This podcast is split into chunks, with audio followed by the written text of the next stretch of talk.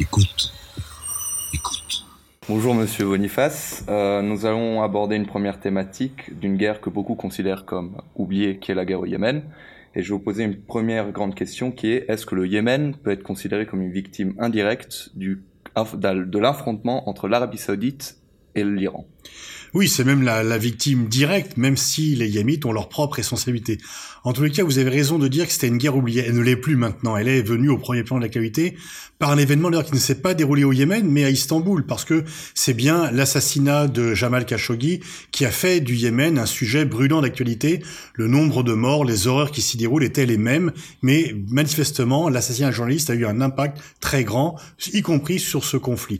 Et malgré les agences de communication en faveur de l'Arabie Saoudite, quand même, là, on ne peut plus cacher ce qui se passe. effectivement, c'est un tournant parce que la mobilisation et l'effroi a été tel après la de Khashoggi que les gens se sont occupés du Yémen, qu'ils ont vu que c'était quand même principalement les bombardements saoudiens qui conduisaient à la catastrophe humanitaire dénoncée, y compris par les experts de l'ONU et bien sûr par les ONG, donc on ne peut plus cacher, et que il y a à la fois les affrontements inter-yéménites euh, qui sont malheureusement violents, il y a des sources internes à ce conflit. En fait, dans un conflit, il n'y a jamais que des sources internes ou que des sources externes. Là, il y a un mélange des deux, mais effectivement, on peut dire que la cause majeure et principale euh, de l'état actuel du Yémen, c'est la volonté saoudienne ou la perception de l'Arabie saoudite d'avoir une menace existentielle iranienne qui s'installe également au Yémen. Et effectivement, les civils yéménites sont les victimes je dirais non pas indirectes d'ailleurs, directes, elles sont les victimes directes euh, de la façon dont l'Arabie saoudite perçoit sa rivalité avec l'Iran.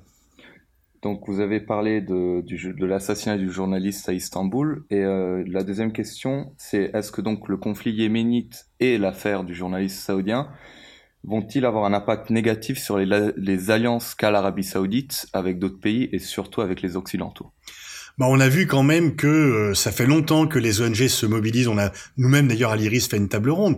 Il y a déjà plusieurs semaines sur le Yémen. Ça fait longtemps que les ONG disent il faut que les pays occidentaux fassent pression sur Riyad pour que les bombardements aériens sur la population civile cessent pour l'instant sans succès. L'assassinat de Jamal Khashoggi a changé la donne parce que c'était un journaliste influent introduit à Washington. Ça aurait été un journaliste simplement euh, saoudien n'étant pas sorti à Washington, il n'aurait pas eu le même impact. Et donc là, effectivement, euh, le cercle washingtonien s'est mobilisé et les gens se sont dit mais attention, qu'est-ce qui se passe au Yémen? Parce que finalement c'est le même homme, Mohamed Ben Salman, que certains présentent comme un grand modernisateur qui en fait à la source euh, de l'assassinat et de la guerre du Yémen. Donc un lien a été fait et du coup, il y a eu plus de pression sur les gouvernements occidentaux, européens ou États-Unis. Et du coup, comme il y a une mobilisation à la fois médiatique et d'opinion publique plus forte, les gouvernements ont pris quelques distances. Il est quand même plus difficile de s'afficher sereinement aux côtés de Manuel Salman aujourd'hui, une fois encore, malgré les efforts des agences de communication. Donc, c'est lié à ma troisième question. Donc, on peut supposer que cette affaire du journaliste a remis le conflit yéménite euh, au devant de la scène et surtout est en train d'isoler l'Arabie saoudite sur la scène internationale. Oui, effectivement, l'Arabie saoudite est beaucoup plus isolée. D'ailleurs, le, sommet, ce qu'on appelait le Davos du désert, a été euh, déserté plutôt par euh, de nombreux leaders politiques ou économiques qui devaient y venir. La question qui se pose, c'est que est-ce que euh, Mohamed Salman pourra rester le prince héritier? Et puis attendre que ça se passe, attendre que l'orage passe et ensuite en reprenant euh, des relations euh, business as usual, ou est-ce que l'opprobre sur lui est tellement forte qu'il sera difficile de considérer que c'est un homme tout à fait nouveau et euh, tout à fait sans tâche et qu'il sera nécessaire pour l'Arabie saoudite, pour le roi Salman, de changer de prince héritier, mais on en est là pour l'instant, difficile de savoir lequel de ces deux scénarios prendra l'ascendant. D'accord, très bien. Merci beaucoup. Donc nous allons passer à la deuxième thématique. Euh, donc nous voulions vous poser des questions aussi sur euh, donc les élections de mi-mandat aux États-Unis, euh, ainsi que sur les, la, la, visite de Donald Trump donc à Paris en novembre. Euh, donc la première question était euh, ciblée sur les conséquences finalement de, de la conquête de la Chambre des représentants par le Parti démocrate euh, pendant les élections de mi-mandat.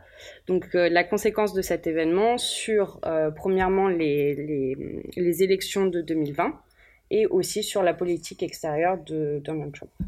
Alors c'est deux sujets différents. Sur la politique extérieure, on peut dire que du fait que la Chambre des représentants est devenue démocrate, Trump aura moins de marge de manœuvre sur le plan intérieur et qu'il sera probablement euh, euh, tenté de faire plus euh, d'esbrouf, de bruit, de présence sur la scène internationale. Et quelque part, la scène internationale va être victime de la victoire des démocrates à la Chambre des représentants parce que Trump, une fois encore, aura ses marges de manœuvre restreintes sur le plan intérieur et toujours libre parce que la Chambre représentants ne pourra pas l'entraver sur le plan extérieur.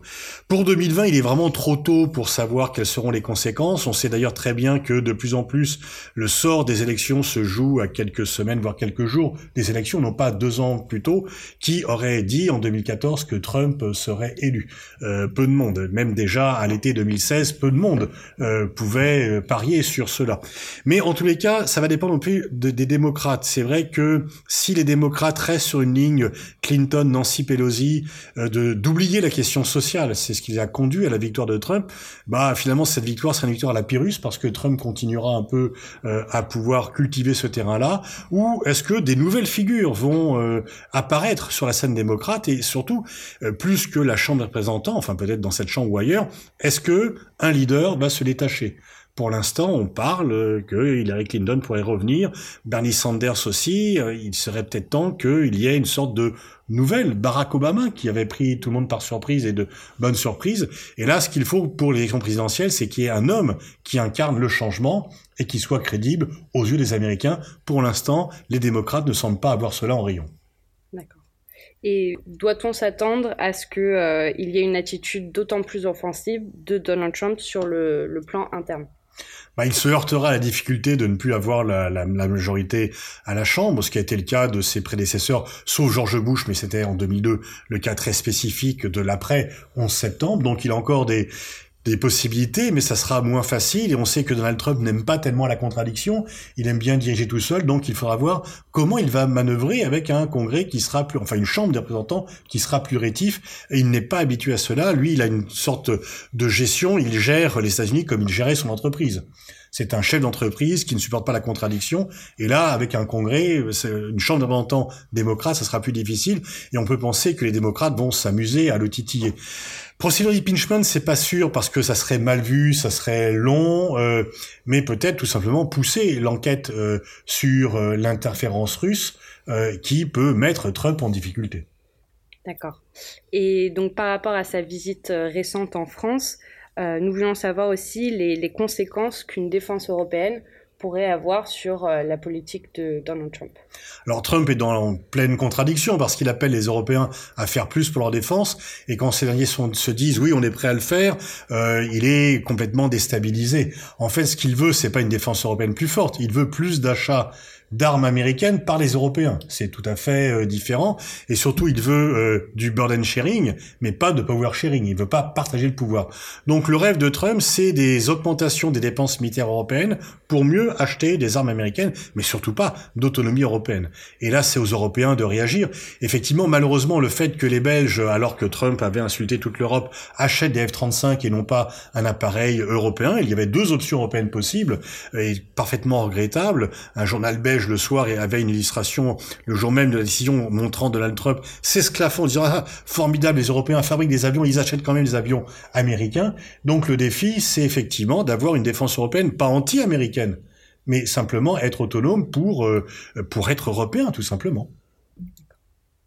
Donc on va passer maintenant à un sujet qui se rapproche un peu plus de chez nous, donc l'avenir de l'Union européenne. Euh, on, donc mardi dernier, Angela Merkel s'est exprimée devant le Parlement européen. C'est euh, une, un discours qui fait suite à sa visite euh, en France à l'occasion des commémorations du 11 novembre, donc du centenaire de l'armistice, ainsi que donc euh, sa présence au Forum de Paris pour la paix. Euh, donc ma question rejoint un peu celle qui a été posée précédemment. Euh, Angela Merkel, dans son discours, appelle à, une création, à la création d'une armée euh, européenne. Qu'est-ce qu'on peut attendre au niveau des suites de cette déclaration? Bah, c'est toute la question. Est-ce que ce sont des paroles ou est-ce qu'on va parler, euh, est-ce qu'on va passer du dire au faire, puisque ça fait longtemps que l'on parle de cela. Euh, finalement, les premiers éléments, c'est la Communauté européenne de défense en 1954. Depuis, l'eau a coulé sous les ponts. Euh, ce qui se passe, c'est que pendant très longtemps, les Européens étaient dépendants des États-Unis pour leur sécurité par rapport à la menace soviétique. Ce paysage n'existe plus. Il n'y a plus de menaces soviétiques.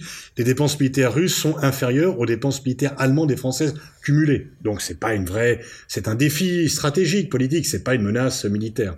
Et donc on pourrait dire les Européens, surtout avec un président américain qui les malmène, qui les insulte. On n'a plus besoin de la protection américaine. Euh, ils nous considèrent plutôt comme des vassaux que comme des alliés. Eh bien, organisons-nous entre nous.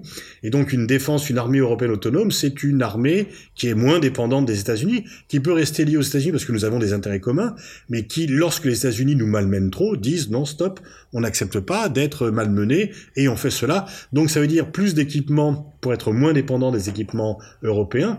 Par rapport au projet d'Emmanuel Macron d'augmenter à 2% du PIB le budget de la défense, alors que le budget du Quai d'Orsay est toujours un peu malmené, bah, il y a deux façons de voir les choses. Si c'est pour acheter plus d'armes américaines, ça ne vaut pas le coup. Si c'est pour avoir une vraie armée, une vraie autonomie stratégique européenne, c'est effectivement euh, quelque chose qui vaut le coup.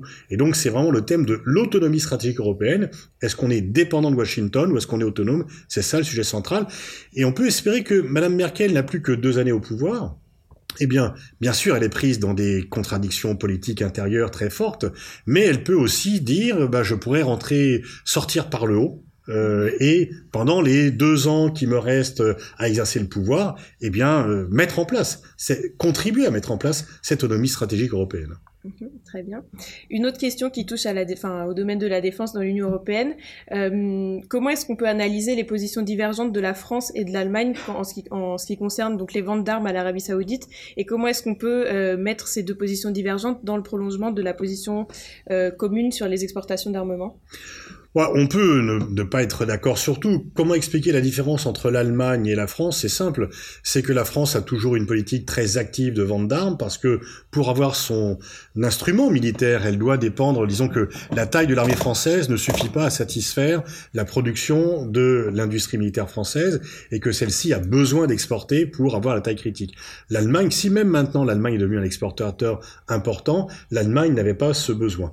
Et puis on peut dire que du coup aussi il y a en des considérations euh, morales qui existent moins en France sur cela. Donc on peut dire que la France est parfaitement décomplexée euh, par rapport aux ventes d'armes, que l'Allemagne est encore complexée par rapport à cela, ce qui explique la différence de réaction entre Paris et Berlin sur ce sujet. D'accord. Et donc vous évoquiez précédemment le retrait de Madame Merkel euh, de la vie politique allemande à la fin de son mandat. Est-ce qu'on peut penser que donc cet événement mis en parallèle avec la montée des nationalismes au sein de l'Union européenne peut risquer de mettre en péril le couple franco-allemand? Bah oui, il y a, y a, des dangers sur le couple franco-allemand parce que Madame Merkel était bien disposée. Lorsqu'il y a eu l'épisode élection de Macron, élection prévue en septembre en Allemagne, on pensait que ça allait redémarrer. Les relations étaient moins bonnes entre Angela Merkel et François Hollande, qui lui paraissaient moins fiables. Elles étaient difficiles avec Nicolas Sarkozy également pour une grande partie du temps.